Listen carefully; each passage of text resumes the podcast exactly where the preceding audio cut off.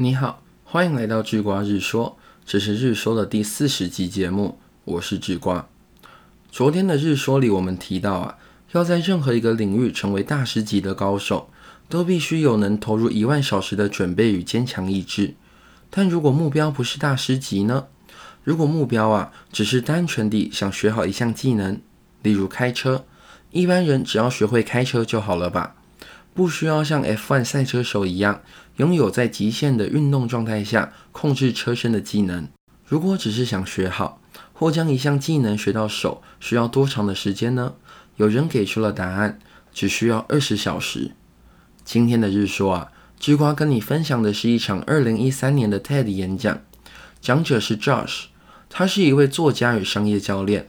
他在这场演讲中提到了学习任何技能，无论是绘画。烹饪、乐器或是语言，只需要简单的四个步骤，就能让你达到一定程度的熟练。首先是第一个步骤，拆解那项技能。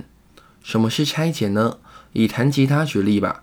要弹好吉他，得学会许多事情，例如调音、换弦、指法、刷法以及和弦的按法。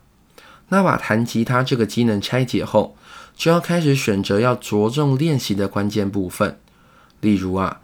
你不会想花一堆时间练习调音或者是换弦吧？那都是枝微末节的事情。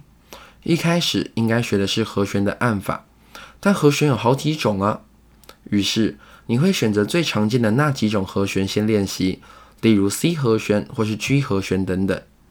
再来是第二个步骤，学习到你能自行修正的程度。通常在面对要学习新技能的时候，一开始总是最手忙脚乱的。你会准备一套教学影片或参考书籍，照着上面学习。那要学习到什么时候呢？只要学习到你能发现自己的错误，并且正确地纠正的程度就行。拿打篮球举例吧，你不会想要看完运球的全部练习方式，加上投篮的标准动作，还有各种战术与规则之后再去打球。你会做的应该是全部都各看一点，都粗略了解后就去练习或上场。而之后的进展就是边学边练了。第三个步骤啊，是消除练习的障碍，这一点就很基本了。给自己一个容易专心致志的环境，把手机放到其他地方。给自己的环境越容易专心，就能越早进入心流，好好的学习新的技能。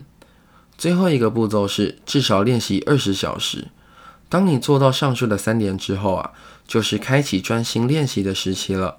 只要二十个小时，你就能将一项技能掌握到学上手的程度。